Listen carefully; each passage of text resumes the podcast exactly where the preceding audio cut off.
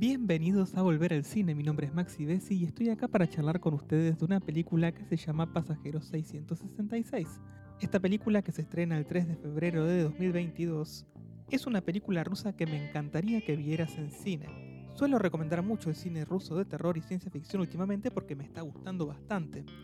En este caso, nos encontramos con una película de terror en un avión, cosa que convierte la situación prácticamente en claustrofóbica. No hay dónde huir porque el avión es chiquito y solamente son unas pocas filas de asientos. La historia es muy sencilla. Una mujer, sobreviviente de un accidente aéreo, logra superar su trauma y decide volver a viajar en avión para visitar a su padre. Viaja con su hija en un vuelo nocturno durante una terrible tormenta junto a unos cinco pasajeros y una azafata. A mitad del viaje, los pasajeros empiezan a morir inexplicablemente, mientras que los límites entre la realidad y los sueños empiezan a confundirse para arrastrar a la protagonista hacia su peor pesadilla de la infancia. Pasajero 666 es un largometraje corto. Dura 77 minutos, que es lo suficiente para contarnos una buena historia que a mí me sorprendió para bien. Dio más de lo que esperaba. A ver, sin apurar la acción, el guion logra que conectemos con varios de los personajes y que las muertes causen impacto en el espectador. Ojo, dije con varios de los personajes, no con todos. En algunos de los personajes medio como que falla. Por ejemplo con las azafatas. Hablando de las azafatas, vi que en la van premier hubo personas disfrazadas de azafatas zombie.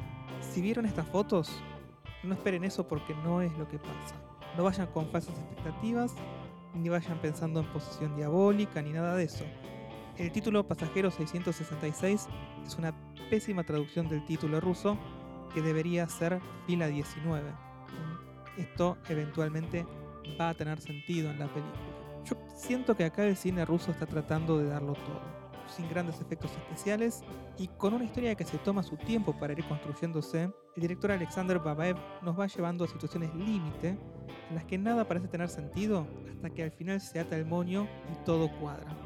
A mí ese final me arrancó una sonrisa porque para mí está lleno de sentido dentro de lo que hay que concederle a una película como esta, ¿sí? a una película del género de terror. Definitivamente creo que Pasajero 666 es para que la veas en cine y disfrutes del sonido ambiente de ese avión que a mí me fue poniendo cada vez más nervioso hasta ese final donde todas las fichas caen en su lugar. Esto es todo lo que tengo para decir acerca de Pasajero 666 y como siempre digo, ahora es tu turno de volver al cine para sacar tus propias conclusiones.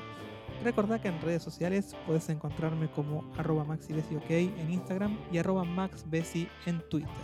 Esto fue Volver al Cine. Nos reencontramos en una próxima ocasión.